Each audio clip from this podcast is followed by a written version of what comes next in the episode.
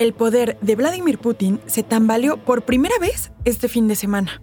El grupo rebelde Wagner puso en jaque al presidente de Rusia y a su ejército, aunque parece que la amenaza ya terminó. Soy Carolina Lomas y vamos con N Diario, un producto de N Podcast. No olvides seguirnos, activar la campanita de notificaciones y entrar a nmas.com.mx para más contenido. Este lunes 26 de junio, la entrada de tropas rebeldes a Moscú. Todo empezó con una provocación de Yevgeny Prigozhin. Él es líder de Wagner, un grupo militar ruso y privado que ha operado en alianza con el gobierno de Putin durante años. Se ha registrado la presencia de Wagner en países en conflicto como Siria o Libia, y en los últimos meses, sus integrantes han peleado contra Ucrania. Pero en una serie de publicaciones en redes sociales del viernes, Prigozhin dio un giro inesperado a esta trama. El empresario afirmó que la invasión de Ucrania estuvo basada en mentiras y que la cúpula militar de Rusia carga con un mal que debe ser detenido. Los posts fueron tomados como amenazas por el gobierno ruso, que inmediatamente blindó las ciudades de Moscú y Rostov del Don con vehículos del ejército y la Guardia Nacional. A pesar de la defensa rusa, Wagner logró tomar el control de la ciudad Rostov del Don la mañana del sábado los soldados de este grupo se incorporaron a la vida de la ciudad. Incluso algunos de ellos empezaron a coordinar el tránsito, como se aprecia en varios videos. Este lugar es importante para Rusia porque es desde donde se coordina la respuesta a las contraofensivas del ejército ucraniano. Estamos en el cuartel general de Rostov. Son las 7.30 de la mañana.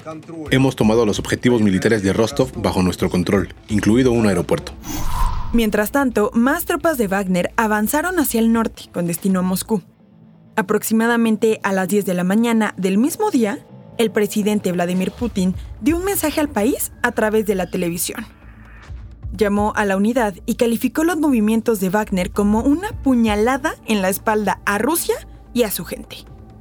Con tanques y varias camionetas repletas de soldados, Wagner tomó Yelets, una ciudad a 350 kilómetros de Moscú y aunque siguieron avanzando durante la tarde, a las 8.30 de la noche hora local, trascendió la noticia de que se había logrado un trato. Wagner ya estaba cerca de la capital rusa, pero el gobierno de Bielorrusia, aliado de Putin, informó que llegaron a un acuerdo para detener la misión de Wagner y recibir a Prigozhin en su territorio. El líder del grupo militar salió de Rostov del Don en una caravana de camionetas blindadas. Varios de los habitantes de la ciudad incluso salieron a mostrarle su apoyo. Llegó a Bielorrusia y parte del trato es que no será procesado en Moscú por intentar llegar con sus tropas a la ciudad. Sin embargo, muchos creen que no es el final para Prigozhin y que quizás sea perseguido por el régimen de Vladimir Putin. A nivel internacional, el intento de rebelión de Wagner fue visto como una muestra de la debilidad de Putin. Lo que es cierto es que, por primera vez, el poder de Rusia se vio amenazado por un líder que no es de Ucrania, uno que vino desde dentro. ¿Y tú, crees que la rebelión de Wagner sea el inicio del fin para Putin? Responde a nuestra encuesta en los comentarios.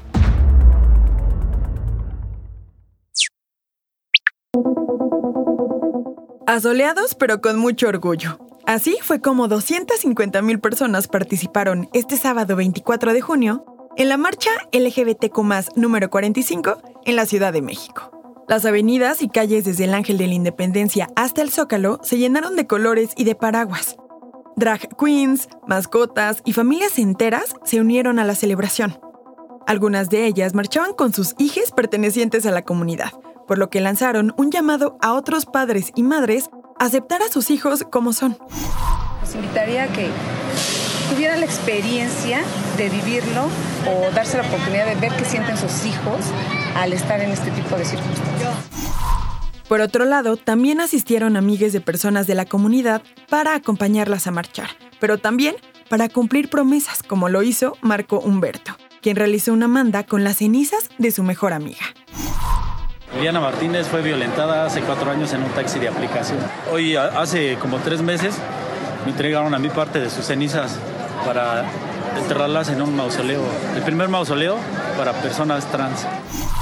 Comenzó su día yendo a bendecir las cenizas de Liliana a la Basílica de Guadalupe, para después empezar el recorrido como lo tenía planeado. Pero no solo fueron mexicanos y mexicanas, también personas extranjeras que viajaron de otro continente para celebrar y marchar con orgullo quiénes son. Es una experiencia maravillosa. Es imposible hacer algo así en Rusia. Al final, todo transcurrió sin incidentes y se escuchó fuertemente el lema Libertad, Justicia y Dignidad.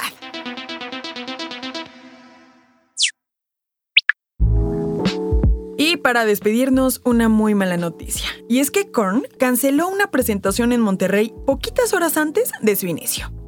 Supuestamente, el grupo estadounidense estaría en el Machaca Fest, que se realiza desde 2011 en la Sultana del Norte.